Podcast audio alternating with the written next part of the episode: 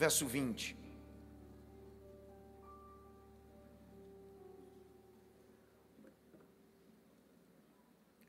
Êxodo 8, 20. Hoje eu quero falar sobre a quarta praga.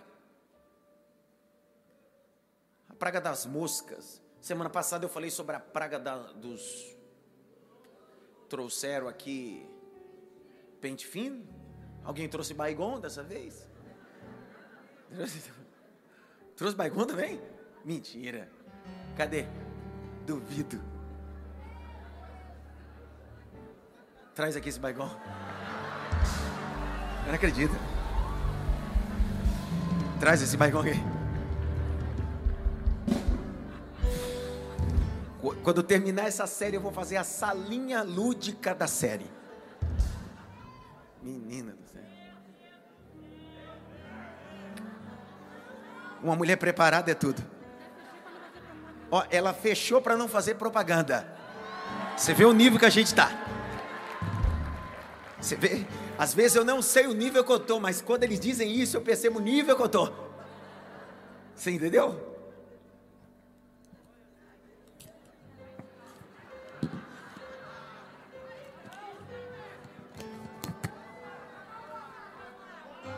Meu Deus do céu. Baigon.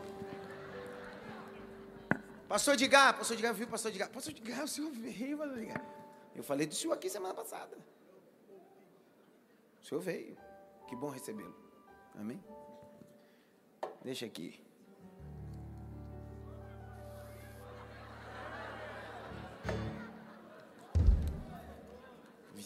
Que vai.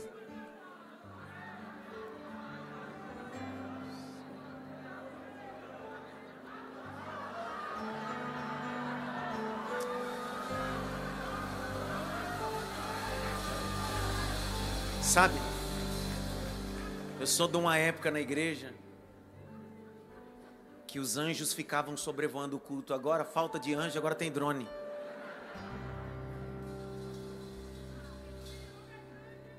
Menina do céu.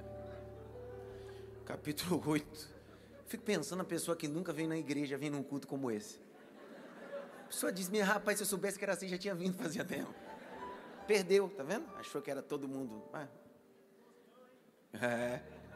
Capítulo 8, Jaque, verso 20. O Calma, caneta, levanta a caneta para me ver. Leva... Deixa eu ver. Levanta a caneta. Se tiver alguém do seu lado que não trouxe caneta de forma gentil, na cabeça, tome. Ah, como é que vem para o culto e não traz a caneta, cara? Não, é porque eu sou bom de memória. Eu também sou, mas tem que ter caneta também. Leia aí, Jaque. O Senhor disse a Moisés: Disse o quê? Levante-se de manhã cedo. Para.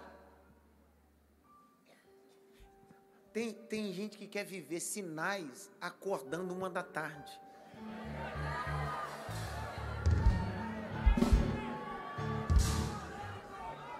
Meu filho. Querido, já foi. Uma da tarde já foi. Os sinais começam de manhã. Presta atenção, isso aqui. Lê de novo, Jaque. Mas vão dizer que eu que estou inventando. Ah, ele inventou, está na Bíblia. Vai. Levante-se de manhã cedo. Quem mandou se levantar de manhã cedo? O Senhor. Quem é o Senhor? Ainda bem que Deus é o teu Senhor. Olha para cá. A gente precisa começar a entender isso aqui. Deus sempre vai proporcionar um ambiente de sinais e maravilhas para aquele que acorda cedo.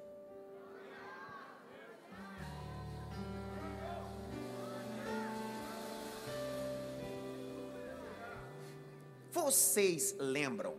Vocês lembram que quando o povo foi introduzido no deserto, eles passaram 40 anos caminhando nesse deserto. Sim ou não?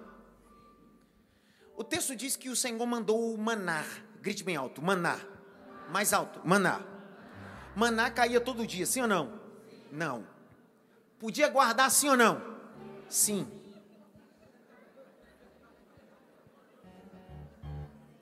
Do contra, né não? Eu vou explicar. O maná caía de domingo a sexta. No sábado o maná não caía. Sábado era Shabbat Shalom, isso está no texto do Êxodo. O maná poderia ser guardado só um dia, na sexta-feira. Na sexta-feira o maná caía de forma dobrada. Caía a porção da sexta e a porção que estava correlacionada ao sábado. E no domingo caiu maná novo. Só que Deus deu uma instrução. O capítulo 18 do Êxodo diz que o maná caía meio-dia, duas horas da tarde, na hora que o povo acordava. Sim ou não? Ah, não? Que hora caía? Seis da manhã. É a melhor hora para dar uma dormida. Mas pensa que é a melhor hora, cara. Não é? Só que Deus estava dizendo assim: estão no deserto. Podia dizer bem assim: Poxa, mas eu estou no deserto, será que não posso acordar tarde? Já estou no deserto. Só que Deus está dizendo: se acostume. Vocês vão passar 40 anos no deserto. Todo dia de manhã vocês acordem seis da manhã e saiam das vossas casas para colher maná. Mas como é que eu colho se não, eu não planto? É porque eu estou preparando vocês para Canaã. Em Canaã não haverá maná, mas vocês vão ter que acordar cedo para plantar e cuidar daquilo que vocês cultivarem. Olha o que Deus está dizendo: eu só abençoo quem trabalha, eu não tenho um compromisso com um preguiçoso. Um milagre é um casamento entre o meu trabalho e a benfitude do Deus Todo-Poderoso. Grite bem alto. A bênção de Deus não vem sobre pessoas preguiçosas. Olha, eu vi um glória ali, também foi o único. Você sabe que isso faz parte, às vezes, isso é cosmo, cosmovisão. A sociologia vai dizer que a colonização de um ambiente afeta na sua motivação de trabalho. Max Weber, sociólogo a colonização de um local vai interferir na motivação do trabalho. Exemplo. Toda a civilização, ou todo o ambiente, todo local que foi uma conquista do Reino Unido, a motivação deles é o trabalho enobrece e glorifica Deus. Esse é o contexto. Você sabe que os Estados Unidos da América é uma colônia puritana, um grupo que veio do Reino Unido e inaugurou os Estados Unidos da América. Quando eles plantaram a primeira colheita, eles fizeram o quê? Ofereceram ao Senhor. Então, o contexto norte-americano é o trabalho traz honra a Deus. Quando perguntaram para Abraham Lincoln, por que, que o senhor trabalha demais? Ele disse, porque quanto mais eu trabalho, mais eu glorifico a Deus. Entendeu? Jesus um dia disse assim: Meu pai trabalha até hoje.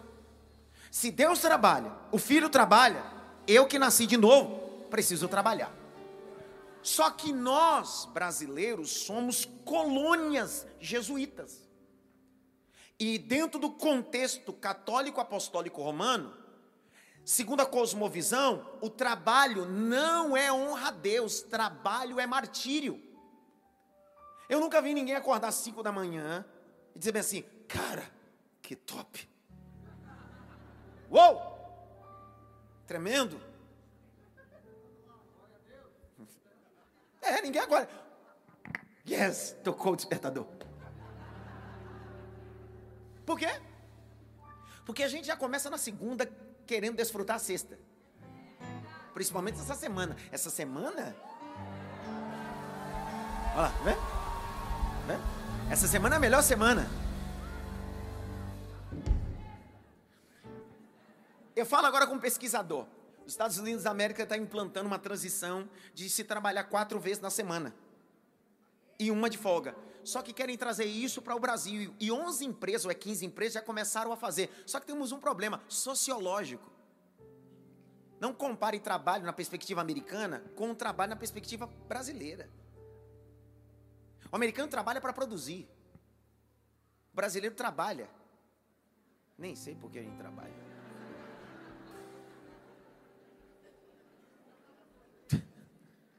Estão aqui comigo? Sim ou não? Para pagar boleto. Pastor, o que, que o senhor está querendo? Eu já estou ministrando, eu estou dizendo para você. Deus está dizendo a Moisés, como disse ao povo no deserto: acorde cedo. Eu poderia fazer o maná cair na sua mesa às seis da manhã. Eu poderia fazer o maná cair a meio-dia, porque você está no deserto. Mas tudo que eu faço hoje é te treinando para o amanhã. Vou de novo. Tudo que eu faço hoje é te treinando pro amanhã.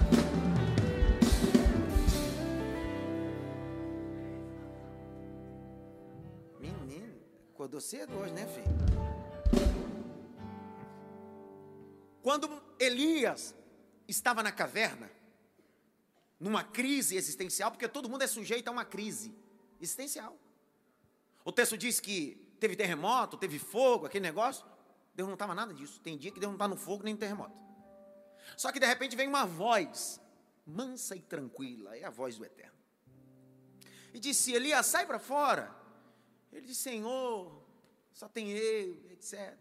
O Senhor disse: Não tem só você, meu filho. Saia, unja ainda um rei e coloque alguém no seu lugar.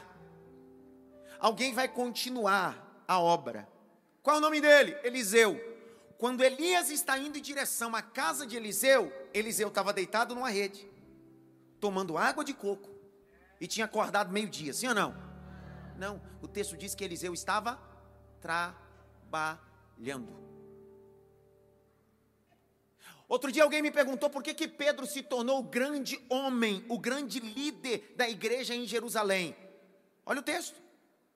O seu chamado ministerial não foi um ambiente do comodismo, foi um ambiente ativo, de trabalho. Lucas capítulo 5, Jesus está à beira do mar da Galileia. Dois barcos passaram a noite toda trabalhando. Pior de tudo, quando eles atracam ali na região do Mar da Galileia, ou no lago de Tiberíades, que é tudo a mesma coisa, e nem Maé, uma lagoa de água doce, 14 por 21, comprimento e largura, o texto diz que eles trabalharam a noite toda, a madrugada toda, estavam cansados, com sonos, eles poderiam dizer, vamos para casa. O texto diz que mesmo assim, Pedro estava lavando rede e consertando rede. O camarada que trabalha. Jesus olhou para ele e poderia dizer para ele assim: Cara, tu está cansado, eu sei, vai para casa, só me empresta o barco. Jesus disse para ele: Tu fica e eu preciso do teu barco. Enquanto Jesus está em cima do barco, ensinando, Pedro está lavando a rede, está arrumando a rede. Quando Jesus termina, o cara está cansado, da noite toda, o cara lavou a rede, o cara arrumou a rede. Jesus olhou para ele e disse assim: Vamos pescar? Para.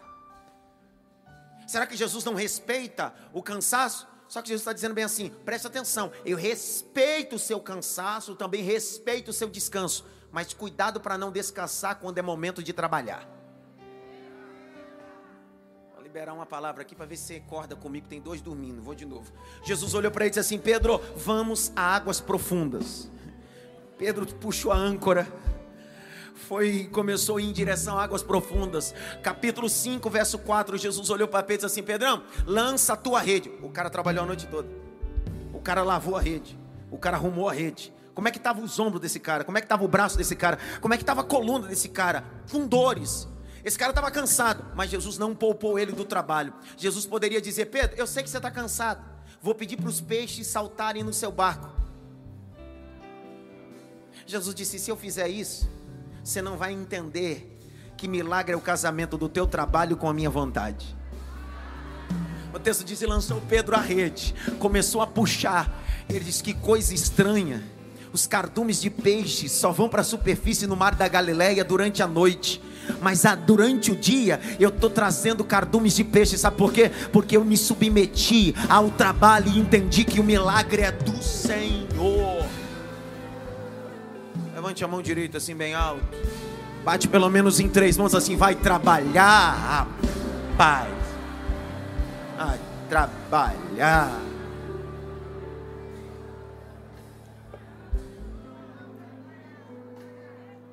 Trabalhar.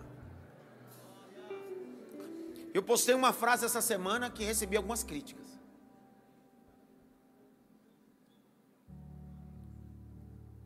Sorte é o nome que o vagabundo dá para aquele que trabalhou muito e vive o sucesso. Deu crítica. Teve gente, precisa disso? Precisa. Porque toda vez que você decidir trabalhar e Deus te abençoa, alguém diz assim: é sorte. É, sorte. Olha para cá. Substitui sorte por graça. Você trabalha mas é a graça de Deus que abre porta. Vou de novo. Você trabalha, mas é a graça de Deus que abre portas. Eu senti o peso da palavra aqui esta noite. Levante as duas mãos para o alto. Assim diz o Senhor. Eu te vi trabalhando no lagar de Deão enquanto você estava malhando trigo para fugir dos midianitas, em um buraco de dois metros de fundura por dois metros de largura, eu estava sentado debaixo do carvalho. Eu te vi trabalhando, eu te vi no sofrimento, eu te vi passando por humilhações, eu te vi quando você entrou no banheiro, fechou a porta e chorou em crises. Eu te vi no teu trabalho, eu sou contigo, no teu esforço, eu sou contigo. Eu senti o peso da mensagem. Deus está dizendo: Eu estou contigo contigo.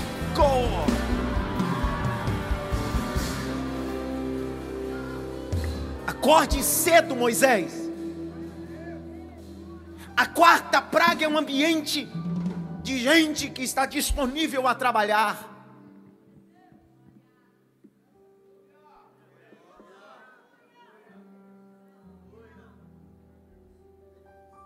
Deus está convidando Moisés. Moisés, a quarta praga é o seguinte: antes da praga se manifestar contra Faraó e os egípcios, eu preciso treinar você a acordar cedo. Ambiente de trabalho, Moisés. Sabe, me veio um texto aqui agora, não sei se você vai. Eu, eu não estou sendo contra folga e descanso, por favor. Não me tenha um maluco. Não tem um maluco. Só que a gente está trabalhando quando é para descansar e descansar quando está trabalhar, quando é para trabalhar. A gente está trocando tudo. Põe na tela para mim um texto, vocês vão entender o que eu estou falando. 2 Samuel capítulo 11. Verso 1. Lê para mim, Jaque, por favor. Decorrido um ano, no tempo em que os reis costumam sair para a guerra. Para, guerra é trabalho, sim ou não? A única coisa que um rei faz é ir para a guerra. Então presta atenção. No tempo em que os reis saíam para o trabalho, para a guerra, sim ou não? Continua a leitura. Davi enviou Joabe, seus oficiais e todo Israel. Eles destruíram os filhos de Amon e sitiaram a cidade de Rabá. Mas Davi ficou em Jerusalém. Vamos lá para o começo do versículo. Quem é que é para sair para a guerra? E Davi é o quê? Joabe é rei? E por que, que ele está terceirizando aquilo que é para ele fazer? Todo indivíduo que terceiriza aquilo que é para fazer vai ter um problema amanhã. Pergunte para mim, o quê? A Bíblia vai responder, verso 2. 2. Uma tarde, Davi se levantou do seu leito. Crítica textual, olha para o texto. Que hora que ele se levantou da cama?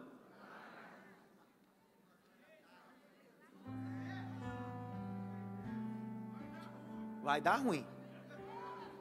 Vamos pensar de forma crítica textual, sem espiritualidade. Olhe para o texto e, e olhe o texto. O verso 1. É tempo dos, gays, dos reis saírem para onde? Para onde? Para as guerras. Sim ou não? É tempo que os reis saem à guerra. Davi é o quê? Final do verso 1. Davi foi ou ficou? E mandou quem? Joabe. Aí olha o verso 2 agora. Era para ele estar tá trabalhando, sim ou não? Só que ele decidiu não ir trabalhar e ficar em. E acordou. Que hora que o maná caía? A quarta praga, Deus chamou ele para sair que hora? Seis da manhã, de manhã. Agora olha só, verso 2, vai Jaque. Davi se levantou do seu leito e andava passeando no terraço do palácio real. Olha, é hora de passear, miserável. Tem problema passear? Tem? Sim ou não? O problema é passear na hora errada. É hora de resolver problema, você quer passear. Não, eu vou passear. Que passear, cara? Vai resolver o teu BO, tua guerra. Depois que tu resolver tua guerra, apagar um incêndio que está teu casamento, tua família, tu vai passear. Porque se tu for passear do jeito que tá, vai incendiar até no passeio. Ninguém fala nada. Continua, Jaqueline. Dali viu uma mulher que estava tomando banho. Ela era muito bonita. Calma. Olha para cá nos meus olhos agora. É hora de Davi estar onde? Vamos lá. Fala comigo. Fica assim, tímido não, que você não é tímido. Era para Davi estar onde? E ele está onde? Fazendo o quê? Não, dormindo até tarde primeiro. Depois? Aonde? No terraço aqui. Ah. Só que tem uma mulher que saiu para tomar banho. O marido dela foi para a guerra. A guerra de quem?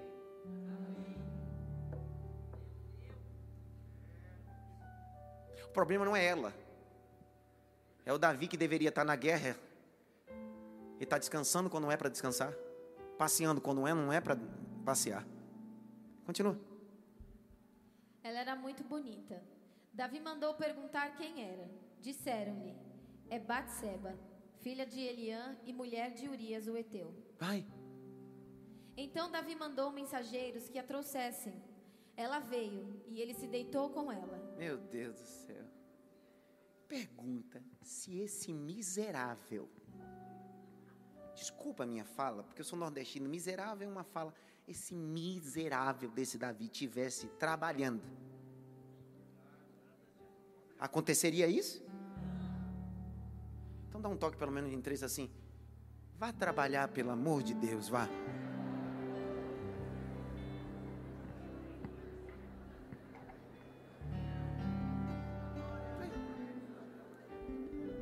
Quem trabalha não dá trabalho.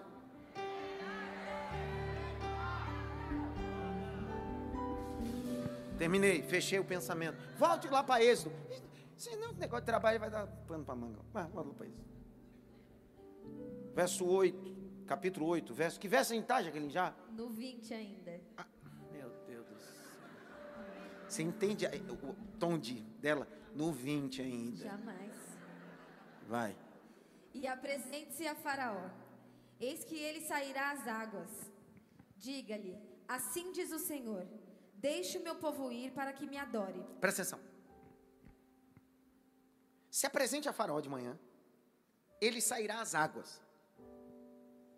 E quando ele sair às águas, esteja lá. E diga para ele: Estou representando Yahvé. Deixe o meu povo ir. Pessoal, olhe para cá. A palavra Moisés, ou nome Moisés, é Mosher. Foi o nome que ele recebeu no terceiro ano de vida dele. E quem deu o nome, ele não foi Joquebede, sua mãe, nem Arão, seu pai. O texto diz que por três meses ele foi guardado em sua casa e sua mãe, não podendo mais esconder, foi nas margens do Nilo, colocou no junco e deixou lá. Quando a princesa saiu para se banhar, olhou o menino e disse: O seu nome é Moisés, tirado das águas.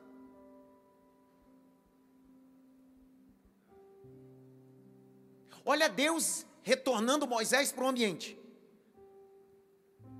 Deus recordando Moisés para os ambientes. Não sei se entendeu isso aqui. Os ambientes mais traumáticos, os psicólogos dizem que toda vez que você acessa esse ambiente, você está tomando a cura perfeita. Evitar os ambientes traumáticos é autossabotagem, você nunca vai curar. Olha o que Deus está fazendo. Deus está fazendo uma terapia com Moisés. Moisés tem 80 anos. Aquele ambiente foi um ambiente, ao mesmo tempo, de providência, mas traumático. Mas Deus está dizendo para Moisés: você vai voltar para o mesmo ambiente. Um ambiente onde parecia ser o fim, mas foi o começo de tudo. Sua mãe te colocou lá e parecia que era o final, mas foi o início do que eu tinha para a tua vida, Moisés. Foi nesse mesmo Nilo, aonde a primeira praga veio, eu transformei Nilo em sangue, e eu tô te colocando de volta nesse ambiente. Eu vou fazer de ti um instrumento para a glória do meu nome nos ambientes traumáticos.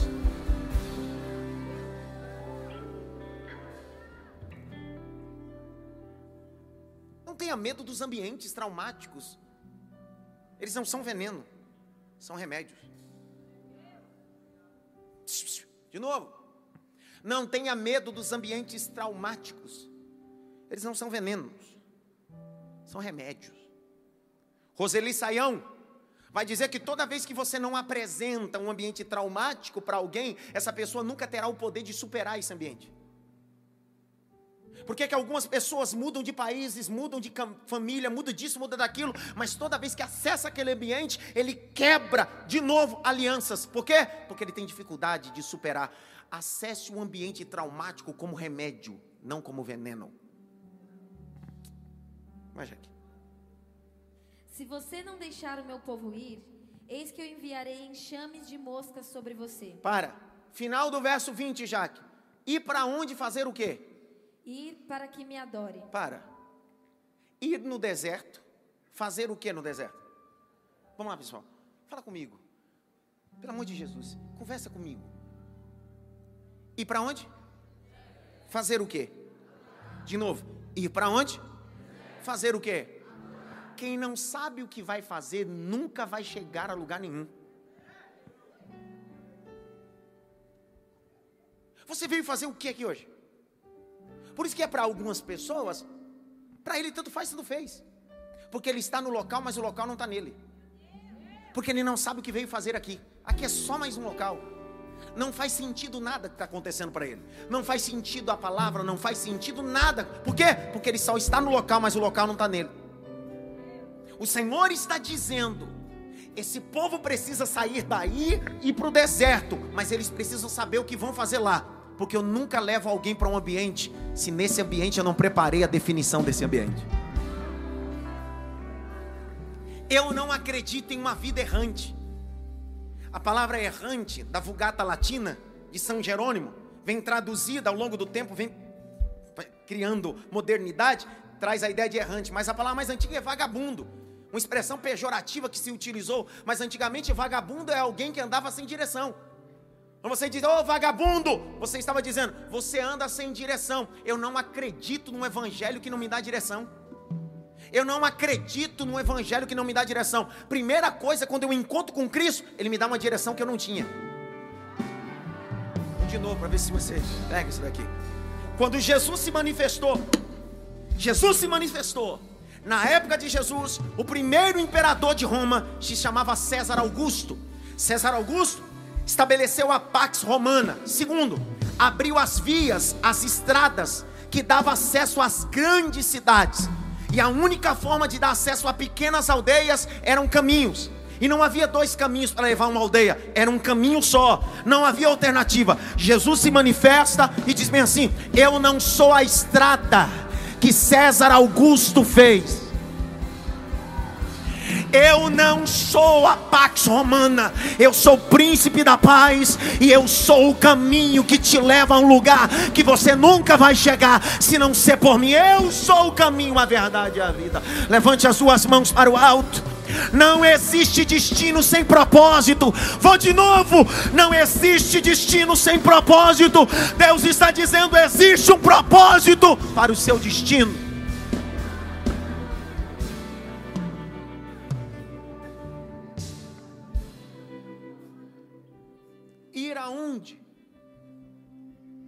Ir aonde? De novo. Ir aonde? Fazer o quê? Vamos lá. Ir aonde? Fazer o quê? Adorar. Eu preciso entender que se eu estou indo, Deus está preocupado em ser adorado. Me permita usar a expressão preocupado, não que Deus precise. Porque adoração é reconhecimento. Continua, Jaque. Se você não deixar o meu povo ir, eis que eu enviarei enxames de moscas sobre você, sobre os seus oficiais, sobre o seu povo e nas suas casas. As casas dos egípcios se encherão destes enxames, e também a terra em que eles estiverem. Presta atenção. Uma das coisas que a gente precisa entender é que tanto na Síria quanto no Egito existia e existe sempre uma população exorbitante de insetos e moscas. Quem já visitou Cairo, quem já visitou o Egito, sabe do que eu estou falando. Até hoje, os insetos são predominantes. Só que já era conhecido disso. Só que Deus está dizendo: eu vou supervoar ou superlotar o ambiente com esses insetos. É tão histórico e bíblico isso. Abre comigo Isaías 7 para você ver uma coisa. Como já no Egito já existia insetos assim. Vai capítulo 7 de Isaías, versículo 18, veja. Naquele dia, o Senhor assobiará as moscas que estão no extremo dos rios do Egito e as abelhas que se encontram na terra da Assíria. De novo. Naquele dia, o Senhor assobiará as moscas que estão no extremo dos rios do Egito e as abelhas que se encontram na terra da Assíria. Então percebeu que no Nilo, no Egito, já haviam moscas e insetos. Segundo a mitologia egípcia, existiam grandes besouros que eram divinos. Era proibido matar esses besouros, esses insetos. De repente, Deus está dizendo: Ei, vocês já veem isso, mas eu vou maximizar esses enxames. As moscas vão ser populosas nesse ambiente, vão ser maior do que você imagina. Deus vai dar um grito. Eu fiz questão de ler um livro sobre uma pesquisa do Egito Antigo de 1550 antes de Cristo. Um dos faraós chamado Ramose deu à sua mãe, a rainha Hatopek, uma mosca feita de ouro, como símbolo da grandeza de uma premiação que ele havia conquistado uma nação. Então, segundo esse achado arqueológico, a mosca era uma divindade cultuada e as, os insetos uma divindade. De repente, Deus chama Moisés e diz: Moisés, acorda cedo, vai na beira desse rio e diz para Faraó que se eles não libertarem o meu povo para me adorar no deserto, eu vou mandar moscas. O que parece ser símbolo de divindade vai perturbá-los. O que parece ser um símbolo de adoração vai perturbá-los. Deus está trocando a mão. Deus está dizendo, na verdade, nunca foi para adoração, sempre foi para perturbação. Deus está estabelecendo essa divindade no seu devido lugar.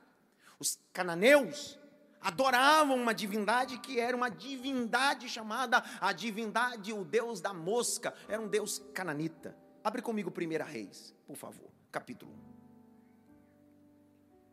Os cananitas chamavam de Baal Zebub, que era uma divindade, o Deus da mosca ou das moscas, dos insetos. 2 Reis, capítulo 1, versículo 1 a 16. Lê, Jaque. Quando Acasias vai consultar o Deus das moscas. Vai. Segunda Reis. Quem é que está na projeção, hein? Segunda Reis, capítulo 1, verso 1 a seguir. Depois da morte de Acabe, o rei dos Moabitas se revoltou contra Israel. E o rei Acasias caiu pelas grades de um quarto do andar superior em Samaria e ficou ferido. Então viu, enviou mensageiros e lhe disse: Vão consultar Baal Zebub. Para. Baal Zebub era uma divindade cananita, um deus das moscas. O deus do quê? Continua. Deus de Ecrom, para saber se vou sarar desta doença. Mas o anjo do Senhor disse a Elias, o tesbita: Levante-se, vá encontrar-se com os mensageiros do rei de Samaria e pergunte-lhes: Será que não há Deus em Israel para que vocês estejam indo consultar Baal Zebub? Para! Deus está enviando um anjo para entrar e intervir. Deus está enviando um anjo a Elias e está dizendo: vá ao encontro dos mensageiros, porque Acasias caiu, está ferido, e ele está querendo resposta de uma divindade, o Deus da mosca, ou das regiões superiores. Mas diz para ele que nenhum Deus, com D diminutivo, pode dar resposta a não ser o Deus todo-poderoso e verdadeiro. É o Deus que se manifestou na planície do Horebe, no capítulo 3, verso 14. Eu sou o que sou, eu serei o que serei. Fora de mim não há outro. Eu sei que passei três pragas falando aqui sobre os magos. Primeiro, segundo, eles conseguiram reproduzir. Na terceira, já não conseguiram mais. Mas na quarta praga, o problema agora não é mago nem feiticeiro. O problema são deuses estranhos. Escute-me, por favor. Pare de buscar deuses que têm olho, mas não vê, tem boca, mas não fala, tem ouvidos, mas não ouve. A sua vitória, a sua resposta não está num pastor, não está num profeta, não está num mago, não está numa estátua, não está numa cruz. A tua resposta está naquele que morreu ao terceiro dia, ressuscitou, está à destra do Pai, ele se chama Jesus Cristo.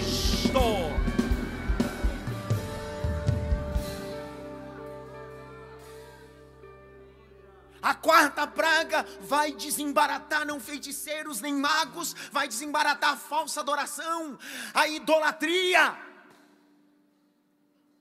E pasmem vocês, a idolatria não é só um ambiente com estátua e vela. Quando você vem na igreja, só por causa de fulano você é um idólatra também.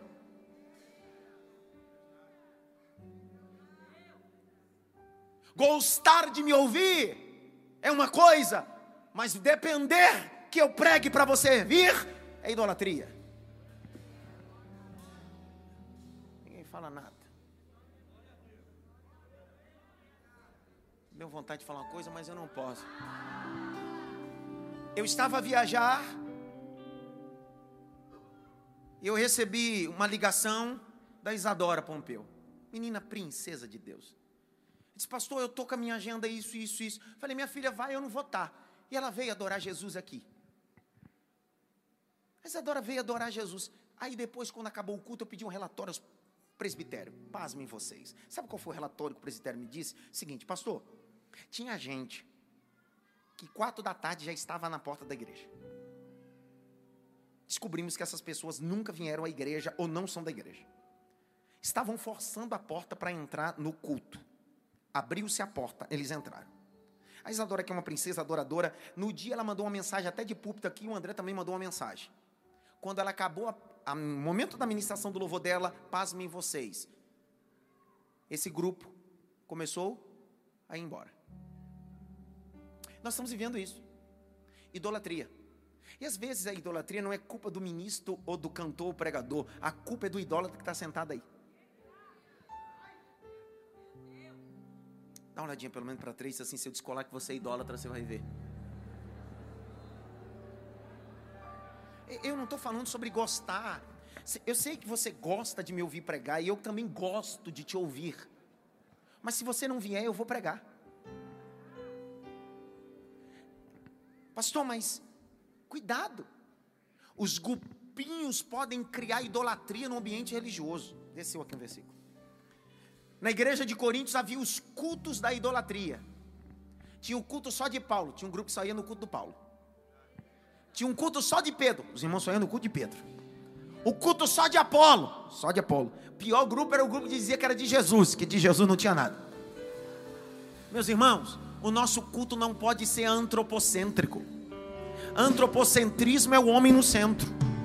O nosso culto é cristocêntrico pode ter um bom louvor, um bom ministro de louvor, um bom pregador, tá legal, mas se ele não vier, Jesus não falta, Jesus está no centro. Levante as suas mãos para o alto.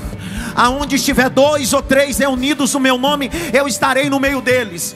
Tem gente aqui que viajou de longe, não veio por causa do pregador, veio por causa da mensagem, porque a Bíblia está aberta. É a Bíblia que santifica, é a palavra que transforma. Será que tem alguém para reagir? Vai ficar assistindo ou vai adorar aí, rapaz? É a Bíblia aberta que tem o poder de santificar.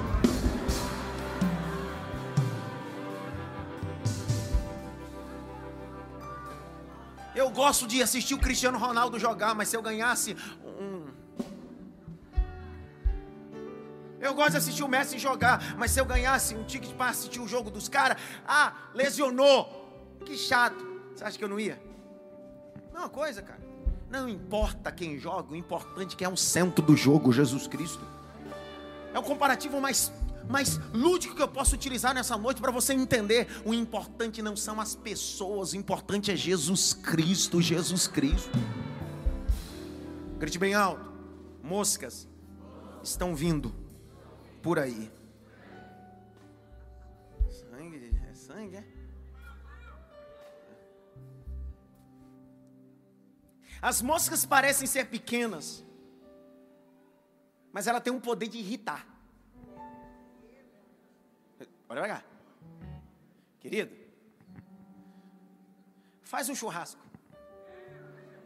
Aquelas miseráveis ficam tudo escondidas. Você fez um churrasco, pôs a mesa, elas aparecem. E pior de tudo, que às vezes não é cinco, seis, uma miserável daquela.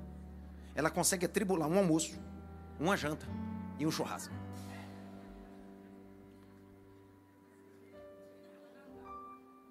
E pior de tudo é o seguinte: Porque a gente fica olhando ela e a gente quer, olha para cá, presta atenção, não prega comigo. Ó, só deixa só eu falar aí na porta, só eu falo. Cuidado com a mosca, porque a mosca pode pousar e depositar o que não presta. Porque o problema da mosca não são os ovos, são as patas dela. Porque as mesmas patas que pousam em estrume, pousam em comida. Tem gente em espírito de mosca, que consegue estar no culto na terça e no barzinho na quarta.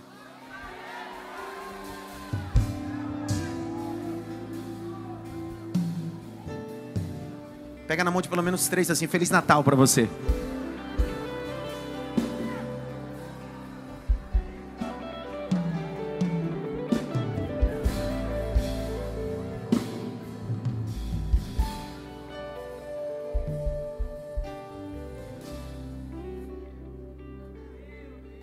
Tem gente que tem a mentalidade de mosca, comportamento de mosca, vida de mosca. Ele transita entre o esterco e a mesa com boas refeições. Mas todo lugar que ele chega, ele acaba contaminando com a sua conversa fiada.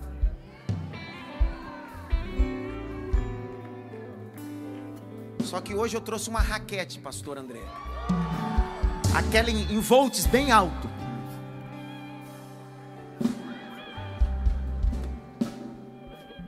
Cuidado com a mosca. Tem mosca que acabou de sair do estrume e acessa a sua mesa da sua família só para levar o que não presta. Cuidado com as moscas más amizades que acabou de sair do estrume para colocar resto de estrume na sua cabeça. Ela é pequenininha, só que é engraçado. Às vezes você não consegue ver ela, mas você consegue ouvir barulho, porque mosca é pequena, mas faz um barulho irritante. O inseto parece ser pequeno, mas faz um barulho tão irritante.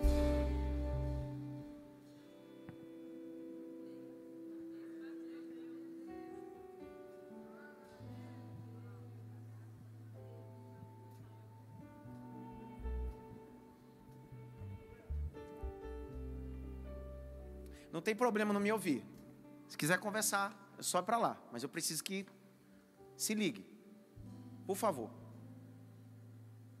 Irmãos, ambiente de culto é ambiente de conversar, não. Ninguém aqui está obrigado a vir para o culto nem vir para a igreja. Ninguém aqui está obrigado. Tem alguém obrigado aqui? Não. Então, é a pior deselegância, falta de educação, eu estou pregando e outra pessoa está conversando. Então, ninguém está aqui obrigado. Se você vier para o culto para querer conversar, ou você conversa lá fora, ou vai para sua casa. Eu não consigo estar tá pregando e você conversando. E aí o deselegante, o mal educado ainda continua sendo eu. Não pode ser. Desculpa, mas eu preciso ensinar. A gente precisa entender que ambiente de culto é ambiente de culto. Ambiente de culto é ambiente de culto.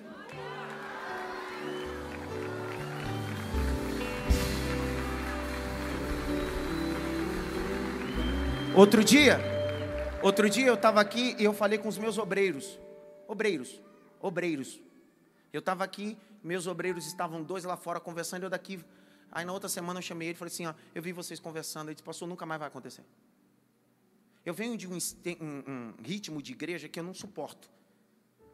Que é o tipo de igreja que tem dois cultos: um culto acontecendo aqui, outro culto acontecendo na porta, outro ali. Irmão, essa igreja aqui prioriza a palavra. Se você não quer ouvir a palavra, por favor, fique em casa, não me atribula, não. Eu passei 10 horas estudando. Eu sei o que eu vim fazer aqui. Eu não vim bater ponto, não. Se você não trata como precioso o que eu estou ensinando, é só ir embora. É só ir embora. Canta um louvor aí. Canta aí.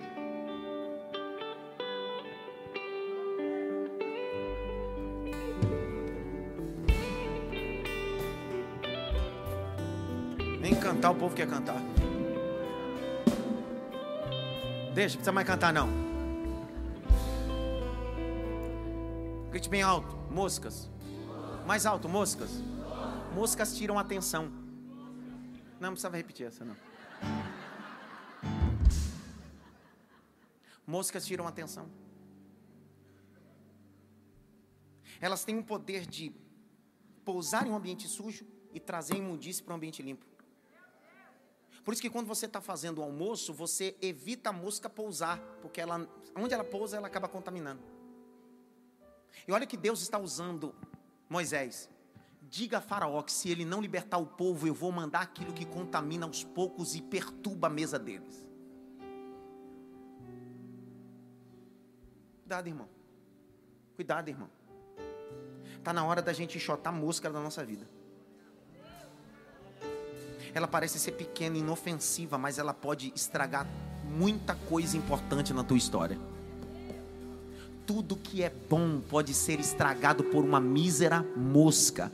Essa noite, terça-feira, Deus está te dando a autoridade de expulsar mosca da tua história. Mosca. Levante a mão direita assim bem alto. Bate pelo menos em três mãos assim. Sai mosca. Ai.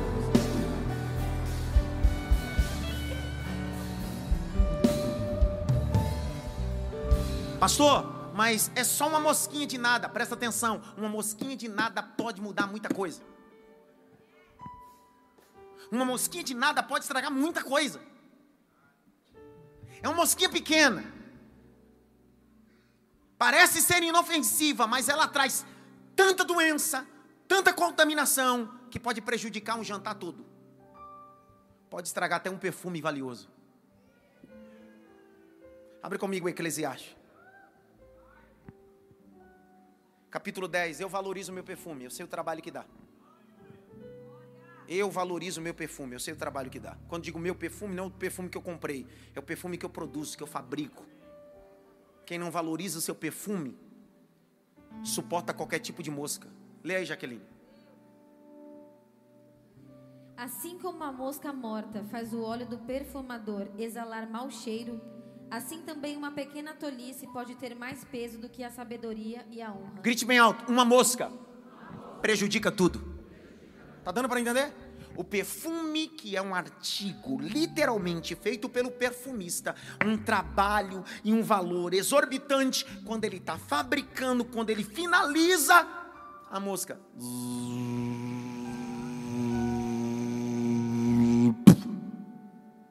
O que fazer? Peneirar? Não vai adiantar com nada. Cuidado, porque um pássaro pode até sobrevoar sua cabeça, mas só faz um ninho se você deixar. Vou de novo. Um pássaro pode até sobrevoar sobre a sua cabeça, mas ele só faz um ninho se você deixar. Essa noite é noite que você não tem como evitar as moscas, as situações adversas que não combinam com o teu perfume, sobrevoar o perfume, não tem como evitar, vai continuar a vida toda um monte de mosca sobrevoando o seu perfume, seu casamento, seu ministério, seu coração, sua vida emocional. Mas por favor, não permita que ela pouse no seu perfume, porque pode estragar todo o trabalho da sua vida. Deus, essa noite está te dando autoridade de enxotar mosca, de enxotar amizade que não presta, enxotar relacionamento que não presta. Sai! Sai!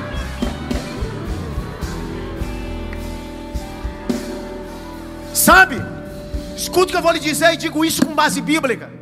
Um dia Abraão acordou e entendeu que H e Ismael era mosca dentro de casa. Um dia Abraão acordou e entendeu: H, Ismael é mosca. Para Sara, aquilo já era uma mosca há muito tempo. Sara pediu para que H Ismael fosse embora, Abraão se compadeceu. Deus disse: Não é para impedir, deixa. O que Deus estava dizendo é: H Ismael na tua casa é mosca, mas fora daqui ele é flecheiro e a mãe é mãe de guerreiro. Tem gente que no ambiente do perfumista pode ser uma mosca, mas em outro ambiente pode ser um profeta. Mas não permita ficar moscas no seu perfume. Ei, Jonas foi uma mosca em uma embarcação. O capitão do navio acordou, tinha um plano de navegação, sabia para onde ia, de repente entrou no navio dele uma mosca. A mosca trouxe prejuízo, a mosca trouxe tempestade. Olhe para cá, por favor, e me escute. Cuidado em suportar moscas na sua história, pode trazer tempestade e prejuízo. Deus está dizendo: a mosca é só para o Egito, não é para você. Vou de novo: a mosca é só para o Egito, não é para você. Jaqueline, vamos ver se tudo que eu estou falando está na Bíblia. Desculpa se eu tento viver a Bíblia de forma fidedigna. Não está na hora de você aceitar mosca na sua vida. A mosca não é para a tua casa, a mosca é só para o Egito. Capítulo de número 8, Jaque. Verso de número 22, Jaque. Lê até o verso 24. Vamos ver. Olha o que Deus está falando. Vai. Naquele dia separarei a terra de Gozém, onde mora o meu povo para que nela não haja enxames de moscas, e você saiba que eu sou o Senhor no meio desta terra. Farei distinção entre o meu povo e o seu povo. Amanhã se dará este sinal. Olha o que Deus está dizendo: vou fazer que com o Egito apareça mosca nas casas, apareça mosca em tudo que é lugar. Entretanto, na cidade de Gozém, aonde o meu povo habita, não aparecerá uma mosca. Eu guardarei, eu separarei entre os que são e os que não são. Vou liberar de novo. Eu separarei as ovelhas do bode. Eu separarei na casa do meu povo não haverá mosca.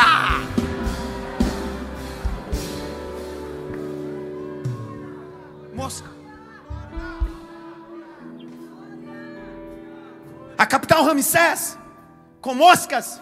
Cidade de Gozém, sem mosca. Por quê? Porque o povo de Deus está lá. Você pode trabalhar em um ambiente que é o Egito, mas Deus guarda você nesse ambiente. Você pode conviver numa casa cheia de mosca espirituais, mas você, sua mente está protegida pelo sangue de. Levante as suas mãos, vai mais alto que você pode. Feche os dois olhos, pelo menos por cinco segundos. Abra a boca, diga glória a Deus, diga aleluia. Ambiente de mosca não é o seu lugar. Ambiente de mosca não é o seu lugar. Ambiente de mosca não é o seu lugar. Deus está enxotando mosca, Renato. Uramacancho rebarabacandarácia. Libra calamancho revarácia. Moscas que trazem veneno, moscas que trazem mundice, moscas que trazem coisas que não peca. Hoje Deus está dizendo: guarda tua casa, guarda o teu casamento, guarda os teus filhos. Eu sou o Senhor.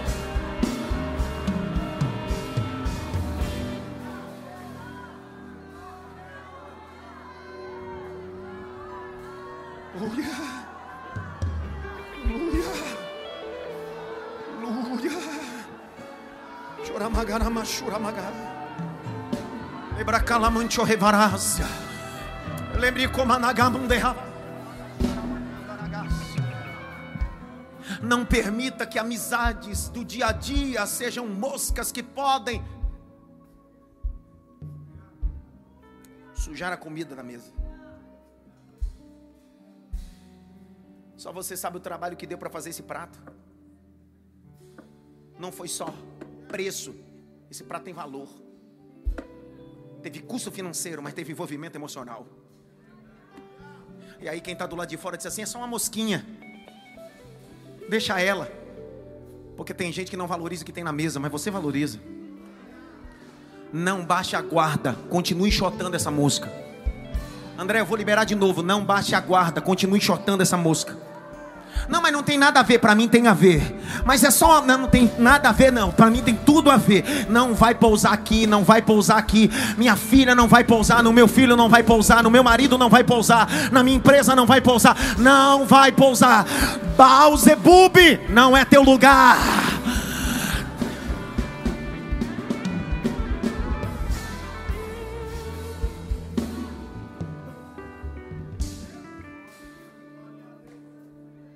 Bem alto. Uma mosca estraga todo o perfume. Mais alto, uma mosca estraga todo o perfume. Para fazer um perfume no Oriente Médio precisava de sete especiarias. Quantas especiarias? Sete. É, se preparava tudo aquilo. O trabalho que dava. Na hora que você vai utilizar uma mísera mosca, tem amizades que são desfeitas por causa de um fofoqueiro, uma mosquinha. que ela pisou em estrume no lugar e trouxe para o perfume.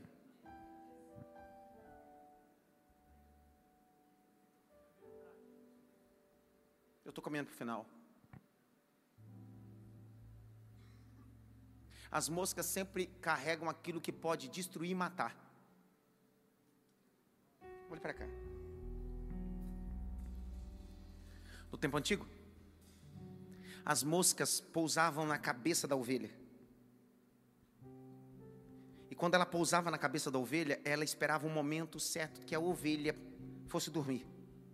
Então ela ficava sobrevoando a cabeça da ovelha, pousava sobre a cabeça da ovelha. Quando a ovelha ia dormir, ela descia para as partes onde tem mucosa, a venta da ovelha, o nariz, o focinho dela, entrava na cavidade, entrava nos ouvidos da ovelha.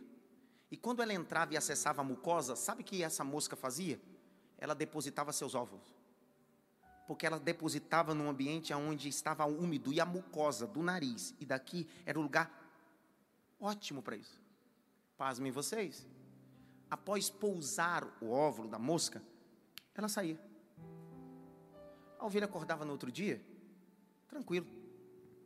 Passava quatro dias, sete dias, quinze dias, o óvulo estourava. Sabe o que acontecia?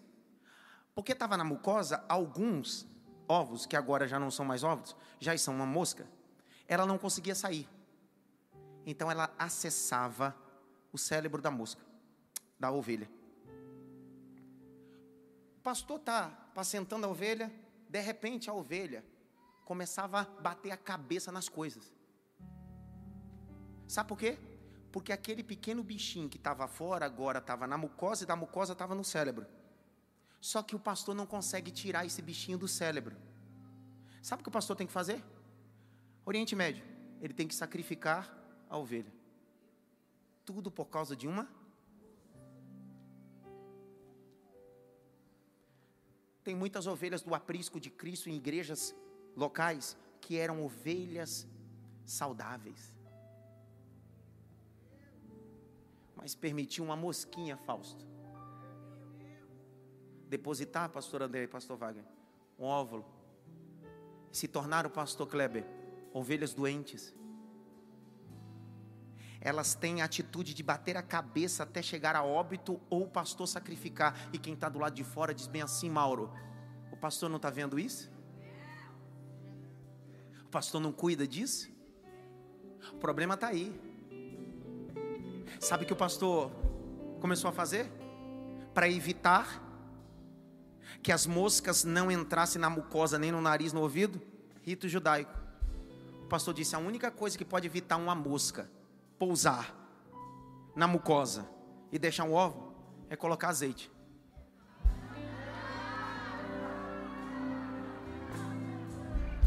Edmilson, vem cá. Edmilson, vem cá rapidinho, vem logo, vem logo, vem logo, vem logo. Vem logo, vem logo. Vem logo. Vem correndo. Você sabe o que o pastor fazia? Fica aí, Edmilson, tá essa luz aí. Isso. Cara de ovelha. É essa daí, essa daí. Grite bem alto. Aprisco. Mais alto. Aprisco. Aprisco era o lugar aonde o pastor conduzia as ovelhas para que ela pernoitasse. Aprisco era o lugar aonde o pastor colocava as ovelhas para dormir. Elas ficavam guardadas. E no aprisco havia uma cavidade. Nessa cavidade era uma porta. Só que era uma porta sem folha.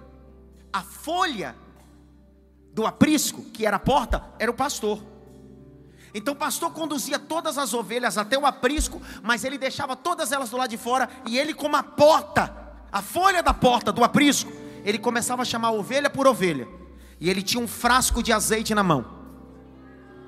Aí ele fazia assim: vem ovelha, a ovelha vinha, vem ovelha. Aí ele pegava, vem ovelha. Ele pegava a ovelha, o frasco de azeite e derramava sobre a cabeça da ovelha passava na orelha da ovelha, no focinho da ovelha. Depois que ele untava toda a cabeça da ovelha, ele dizia: Você pode entrar, porque você pode dormir. Porque as moscas podem sobrevoar tua cabeça, mas não podem pousar porque eu ungi você. Ovelha que não se submete a azeite pastoral, vive cheio de mosca no ouvido e cheio de besteira na mente. Gente que não se submete a pastoreio está longe do azeite. Abre comigo o Salmo de número 23, verso 1 a seguir. Lê aí, Jaqueline, do capítulo 23, do 1 ao 5, vai. O Senhor é o meu pastor, nada me faltará. Ele me faz repousar em pastos verdejantes. Leva-me para junto das águas de descanso. Refrigera minha alma. Guia-me pelas veredas da justiça por amor do seu nome. Ainda que eu ande pelo vale da sombra da morte, não temerei mal nenhum, porque tu estás comigo. O teu bordão e o teu cajado. É agora! Prepara-me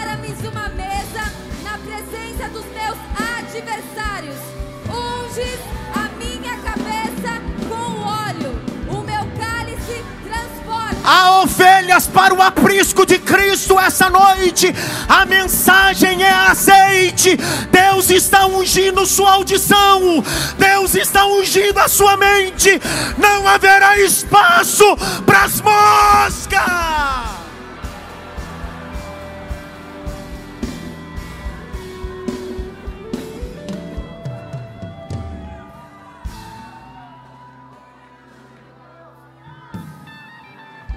Você entendeu porque ela quer estragar a arte do perfumista?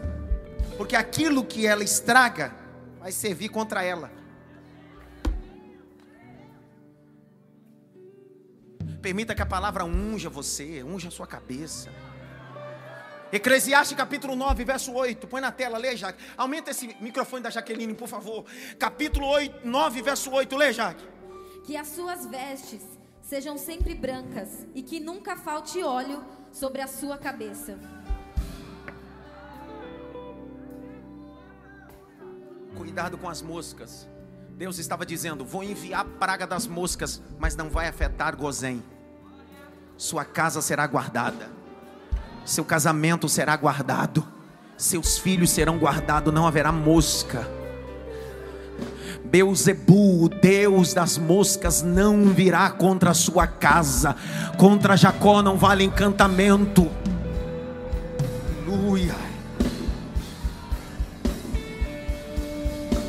Eu termino falando duas coisas rápidas para concluir. Grite bem alto: moscas. Mais alto: moscas.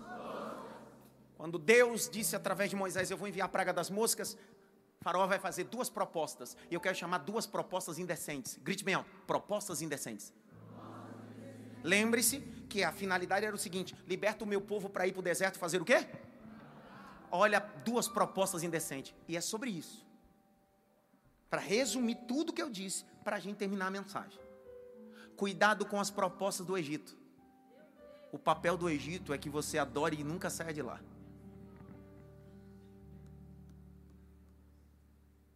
Primeira proposta. Está lá no capítulo 8, verso 25. Olha a primeira proposta de Faraó. Lê aí, Jaque, por favor. Faraó chamou Moisés e Arão e, e disse: Disse o que, Jaque? Vão e ofereçam sacrifícios ao seu Deus, mas sem sair desta terra. Para. Na praga das moscas, Faraó vai manifestar seu real desejo. Você não precisa sair do Egito para adorar, continua no Egito. Não, você pode continuar do jeito que essas práticas que são contra a Bíblia. Pode continuar, não tem nada a ver. Isso aí muito é legalismo. Isso é coisa de crente demais. Ah, é? Ah, é? Hum, que bonito. Que legal. A proposta de Faraó é que você adore dentro do Egito sem sair do Egito. Porque a proposta de Faraó é: você pode adorar com o Egito dentro de você e você dentro do Egito. Só que a proposta de Deus é: adoração verdadeira é quando você sai do Egito. Se você não romper no Egito e não criar uma ruptura no Egito, Deus nunca vai setar essa adoração.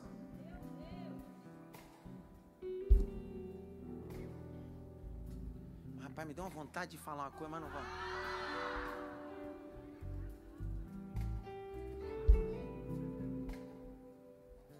Sabe qual é o problema do diabo para Deus? É que o diabo é bonzinho, Deus é bom. Bonzinho é sempre aquele que deixa você fazer tudo. Bom é sempre aquele que coloca limite. Você está confundindo de divindade. Você acha que está adorando Deus, mas está adorando o diabo. Deus não é bonzinho, Deus é bom.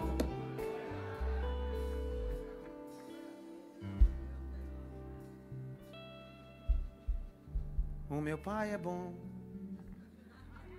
Grite bem alto. Primeira proposta. Adora aqui. No Egito. Lê de novo, Jaque. Faraó chamou Moisés e Arão e disse: Vão e ofereçam ao seu Deus, mas sem sair desta terra. A proposta que Faraó está dizendo é que eles aceitem a condição de adorar, mas continuem como escravos no Egito. Pessoal, por favor, você se torna aquilo que você adora. Deus está dizendo: a proposta de Faraó é a proposta do diabo. Olha o que o diabo diz a Jesus em Lucas capítulo 4: Se você se prostrar e me adorar, eu te darei. O que o diabo dá é coisas. Deus não tem coisas para nos dar. Deus tem eternidade reservada para nós. Que os nossos olhos não viram, que o nosso ouvido não ouviu, que não subiu o coração, o que Deus tem reservado para nós, não é nessa terra, é eternidade. Pega na mão de alguém e diga para ele assim: eternidade para você. Qual é a proposta de Faraó, Jaqueline? Adorem aonde? Sem sair desta terra. Pessoal, não está aparecendo atualmente? A gente vem no domingo, bate o cartão no culto, mas a gente passa a semana toda onde? Aonde, pessoal? No Egito. Porque nós estamos banalizando o ambiente da adoração. Porque a verdadeira adoração começa quando eu saio do Egito. Porque enquanto eu não saio desse Egito, Deus nunca recebe minha adoração, pastor Edgar.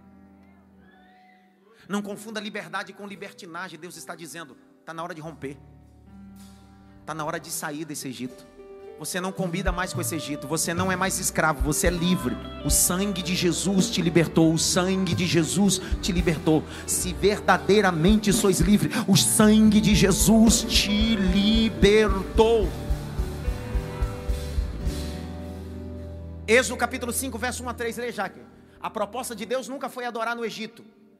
A proposta de Deus é saia primeiro do Egito, depois me adore. Lê aí, Jaque.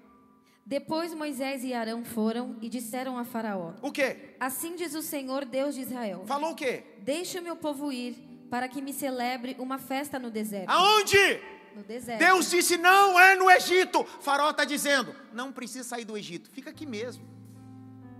Não precisa largar esse relacionamento homoafetivo. Tá tranquilo, Deus te aceita assim. Você pode continuar com esse relacionamento é, heterossexual, mas de fornicação. Tá tudo tranquilo, não tem nada a ver. Deus está dizendo: não. Deus está dizendo: eu só recebo adoração quando você tem a capacidade de sair desse Egito. Passou, mas o Senhor está sendo legalista. Se legalista é ser bom para você, deixei de ser bonzinho hoje, virei só bom. Porque o bonzinho permite tudo. O bom entende que tudo tem limite. Tudo tem limite. Tudo tem limite. Tudo tem limite. Não sai do Egito, não, fica aqui. Não precisa sair da igreja, não, fica aqui. Não, não, não, não. Cuidado. Adoração não é um endereço de terça-feira e domingo. Adoração é um endereço espiritual. Eu não estou falando de instituição, eu estou falando de ambiente de adoração. E ambiente de adoração não é um endereço físico. Entenderam nada? Grite bem alto: eu não vou aceitar a proposta de Faraó. A proposta de Faraó é: você não precisa sair. A proposta de Deus, sai, depois me adora. Já continua a leitura, vai, até o verso 3. Faraó respondeu: Respondeu o quê? Quem é o Senhor para que eu ouça a sua voz e deixe Israel ir? Não conheço o Senhor e não deixarei Israel ir. Eles prosseguiram. O Deus dos Hebreus veio ao nosso encontro.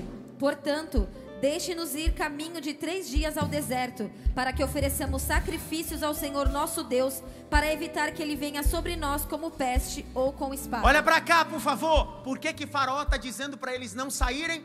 Porque Faraó está dizendo que quem é o Deus do Egito, quem é? Ele. Se o povo sai para adorar, ou se o povo adora ali, eles estão passando uma mensagem. Vocês estão adorando só mais um Deus, mas eu continuo sendo teu Deus. Só que o ambiente da adoração não é politeísta, Enéas, é monoteísta. Deus está dizendo: se vocês me adorarem aí, a mensagem que vocês estão passando para Faraó é: eu sou mais um Deus, e eu não sou mais um Deus, eu sou o Deus. Por isso que Deus está dizendo: saia do Egito e venha me adorar no deserto. No deserto não tem nada, mas tem eu. Eu sou o seu tudo, eu sou o seu tudo. Terminei. Dizendo a segunda proposta. Qual é a primeira proposta?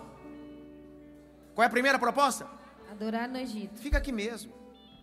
Você não precisa sair, não precisa romper, não precisa tomar decisões. Fica assim mesmo, tá legal. Segunda proposta. Está lá no capítulo 8, verso 28. Leia aqui. Então Faraó disse: Eu os deixarei ir para que ofereçam sacrifícios ao Senhor seu Deus no deserto. Só que vocês não devem ir muito longe e orem também por mim. Olha, virou crente. Olha que tremendo. Olha que coisa linda. Ai, eu fico tão emocionado com os faraós. Vai, mas não vai longe.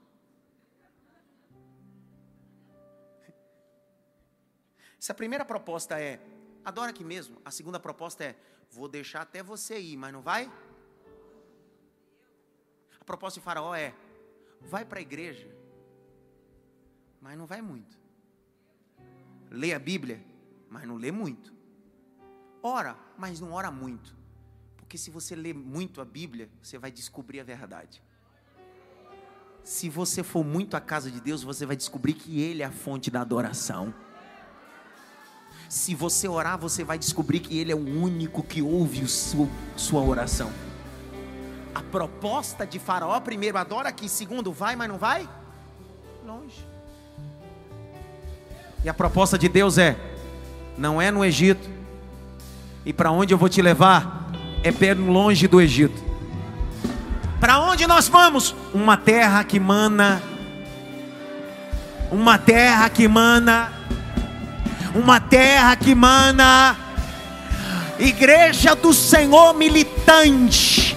Deus está dizendo: prepare a roupa, prepare o calçado. É noite de sair do Egito. O Egito não é lugar de adoração, o Egito é lugar de passagem.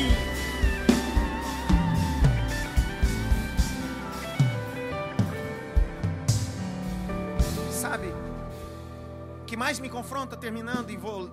Uma cereja que eu vou colocar no bolo agora. É que, se você essa noite, presencial, online, ou pelo Daio, ou vai assistir depois, ouvir depois, essa mensagem é para você. Não existe cristianismo verdadeiro se você continuar no Egito ou saindo poucos metros e voltando para o Egito. Cristianismo verdadeiro é quando você rompe o Egito. Você está no mundo, mas você não é do mundo mais. Você é luz no meio das trevas. Ninguém quer que você deixe de frequentar os ambientes, mas o Evangelho quer que você seja pelo menos luz nesse ambiente de trevas. Se você se comportar como todo mundo se comporta, se você for igual a todo mundo, você não acessou a luz do Espírito Santo de Deus ainda. Deus está dizendo essa noite. Não caia na armadilha de Faraó. Não adore no Egito. Não se afaste poucos metros e volte. Eu vou tirar você com raiz com tudo do Egito.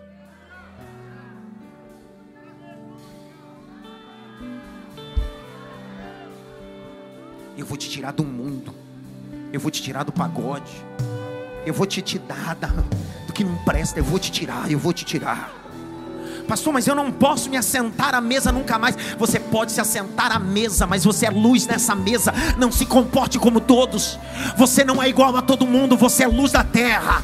Sal e luz. Você é sal e luz.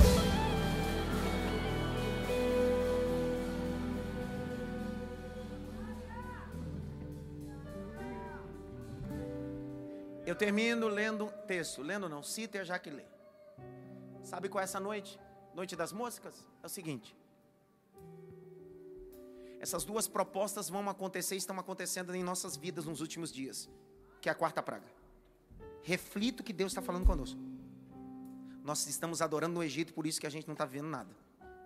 A gente tá, saiu um pouco e voltou, por isso que a gente não está vendo nada. Deus está nos chamando e gritando. Não negocie adoração no Egito. Porque alguém que decide adorar, sai do Egito, sai de Moabe e vai para Judá. Porque adoração não é performance, adoração é decisão de estar num ambiente geográfico certo. Vou de novo. Adoração não é performance, não é campo harmônico. Adoração é decisão de estar no local geográfico determinado. Ruth capítulo 1. Versículo de número 11 a 18. A ah, que vai lendo e conforme você for entendendo, você vai ficando de pé. Porque Deus está dizendo: adoração é um ambiente geográfico da obediência. Leia, Jaque. Mas Noemi disse: Voltem, minhas filhas, porque vocês iriam comigo vocês acham que eu ainda tenho filhos em meu ventre para que casem com vocês? Voltem, minhas filhas. Vão embora porque sou velha demais para ter marido. E ainda que eu dissesse, tenho esperança, ou ainda que casasse esta noite e tivesse filhos, será que vocês iriam esperar até que eles viessem a crescer? Ficariam tanto tempo sem casar? Não, minhas filhas. A minha amargura é maior do que a de vocês, porque o Senhor descarregou a sua mão contra mim. Vai! Então de novo choraram em alta voz. Orfa, com um beijo, se despediu de sua sogra. Porém, Ruth se apegou a ela. Então Noemi disse: Veja, a sua cunhada voltou para o seu povo e para os seus deuses. Vá você também com ela. Porém, Ruth respondeu: Respondeu o quê? Não insista para que eu deixe, nem me obrigue a não segui-la. Porque aonde quer que você for, irei eu e onde quer que pousar, ali pousarei eu. O seu povo é o meu povo, e o seu Deus é o meu Deus. Onde quer que você morrer, morrerei eu, e aí serei sepultada. Que o Senhor me castigue, se outra coisa que não seja a morte me separar de você. Quando Noemi viu que Ruth estava mesmo decidida a acompanhá-la, deixou de insistir com ela. Olha para cá. Escute. A mensagem que eu preguei hoje vai definir algumas decisões. É possível que até hoje alguns amavam me ouvir, gostavam de estar aqui. Mas a mensagem que eu preguei hoje definiu quem é órfã e quem é Ruth. Se tu quiser voltar para o teu Moab, o problema é seu. Eu decidi ser Ruth. Descobri que Moab só foi o lugar que eu nasci, mas o meu lugar é Belém de Judá. O grito de Ruth é: O teu Deus é o meu Deus, o teu povo é o meu povo. Ruth vai para Judá. Ruth vai para onde? Te lembra alguma coisa, Judá? Te, te lembra alguma coisa ajudar? Está, pois, Jesus andando sobre Jericó. Um cego começa a gritar: Jesus, filho, Davi é de que tribo mesmo? Judá. No Apocalipse, quando João tem uma crise que ninguém consegue abrir, o anjo diz assim: Fica tranquilo, eis aqui o leão na tribo de Judá. O problema não é onde você começou, onde você nasceu, o problema é decidir estar em Belém hoje. Daquele povo que estava no Egito, todos eles nasceram no Egito porque eles estavam ali há 400 e quantos anos? 30. Sim ou não? Só que Deus está dizendo: vocês nasceram no Egito, mas vocês não são do Egito. Tem gente que nasceu em ambientes terríveis, mas Deus essa noite está dizendo: o seu lugar não é onde você nasceu. Você não é do Egito, você não é de Moabe, você é de Judá. Você é de Judá. Eu termino esse sermão, essa série, no quarta, fazendo esse apelo. Quem é você essa noite?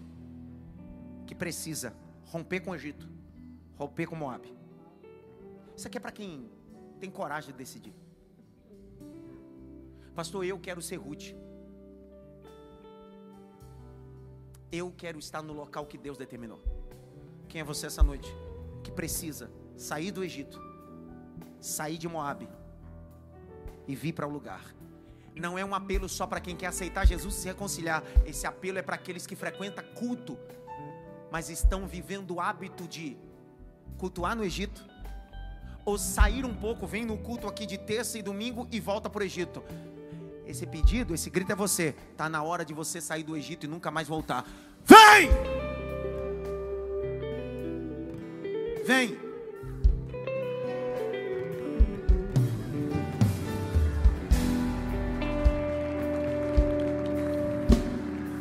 Vem! Chega de adorar no Egito. Chega de dar um pulinho na igreja e voltar para o Egito. Chega! Deus está gritando essa noite: chega! O seu lugar é no altar. O seu lugar é no altar. Vem!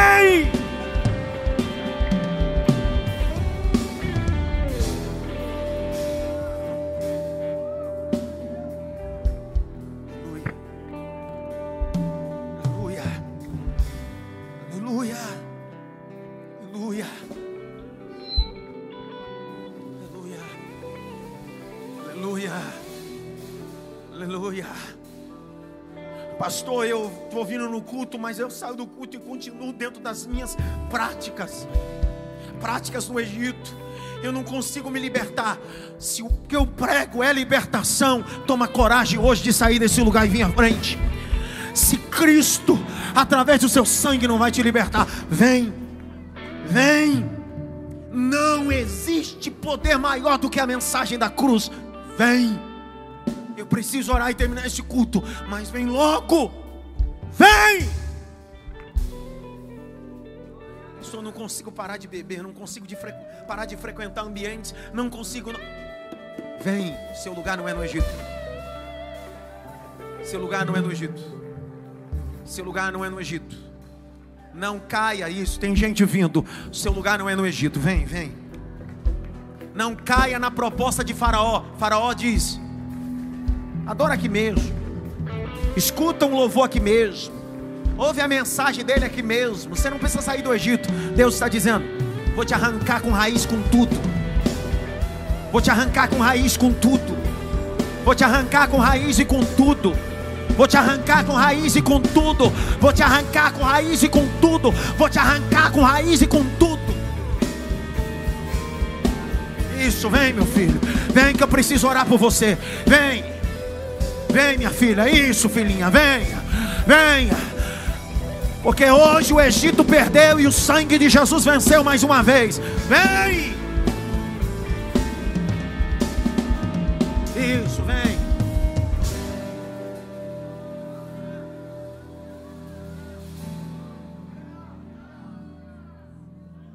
Olha o tanto de gente. Esse é o maior motivo do meu ministério. Faz 21 anos que eu prego o Evangelho.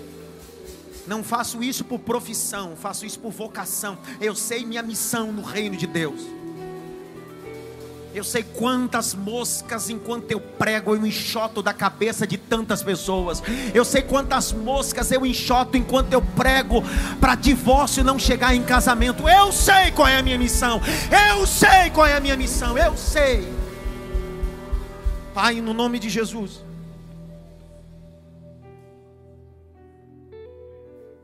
Há uma multidão aqui. Uma multidão. Gente de joelho, gente de lágrima. Homem, mulher, jovem. que hoje, essa noite, decidiu: não vou escutar mais Faraó. Ele quer que eu não saia do Egito, hoje eu estou saindo. Ele quer que eu saia e não vá longe, hoje eu estou indo para longe. Eu estou indo para Passo Verdejantes, água tranquilas. Eu estou indo para os braços do meu Pai.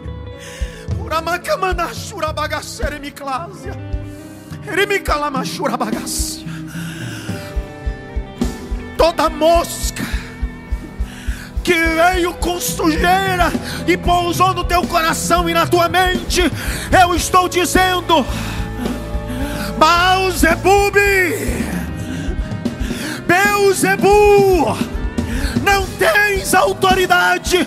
O nome de Jesus é maior do que qualquer divindade.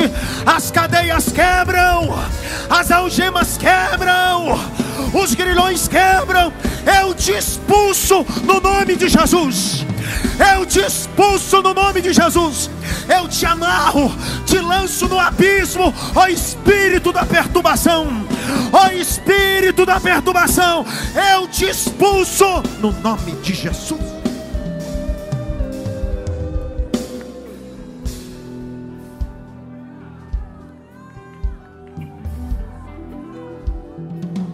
Vocês aqui dessas duas primeiras fileiras aqui, olha para mim, vocês me representem. Vocês dois, vocês, das duas fileiras, me representem.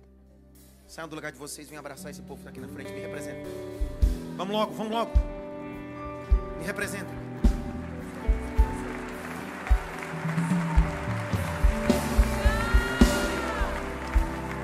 Não tem nenhuma musiquinha na mosca? Na mosca não tem nenhuma música.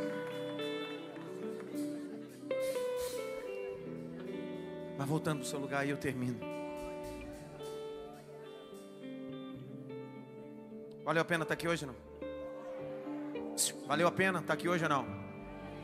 Ó. Meu pastor se chama Rogério Xavier. Sabe quantos anos ele é meu pastor? 20 anos. Sabe qual é o sucesso do meu casamento, da minha vida, do meu ministério? É que o azeite que precisa estar na minha cabeça não está na minha mão. Está na folha da porta que eu me submeto.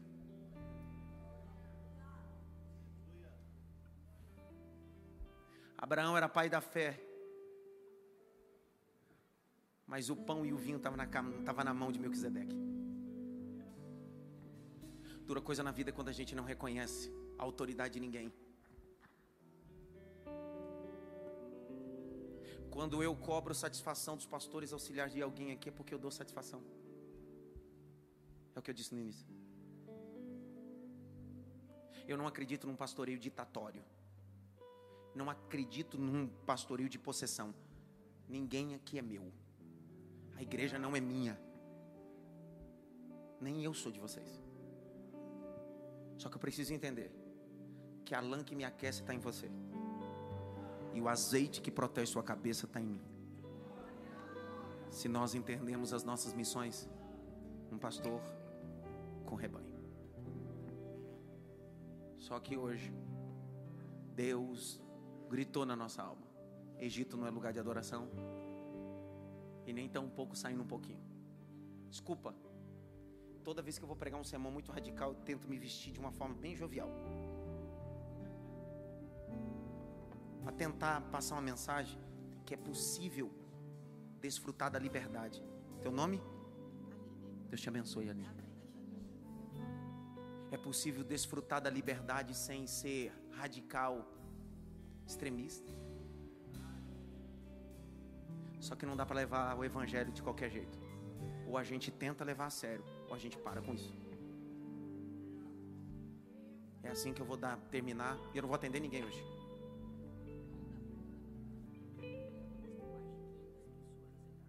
Você. Ah, dá licença.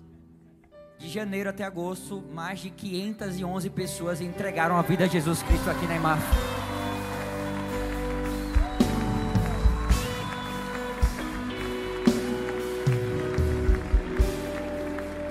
Você sabe porque ele sabe disso? Pastor Arthur é o líder do discipulado. Então, todas as pessoas que aceitam Jesus se reconcilia, pega o WhatsApp, ele com a equipe dele, discipulado a semana toda, aos domingos, tirando as moscas. Então, antes que o ovo da mosca história, eles vão lá com a pinça. Levante as duas mãos.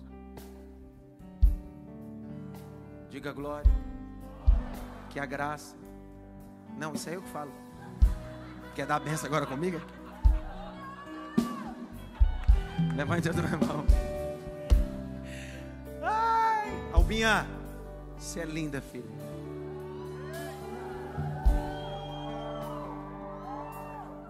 Essa semana vai fazer 18 anos que nós nos casamos, 10 de setembro. 20 anos juntos. Você tinha 17, eu tinha 19. Você deu em cima de mim, foi a melhor coisa. Obrigado.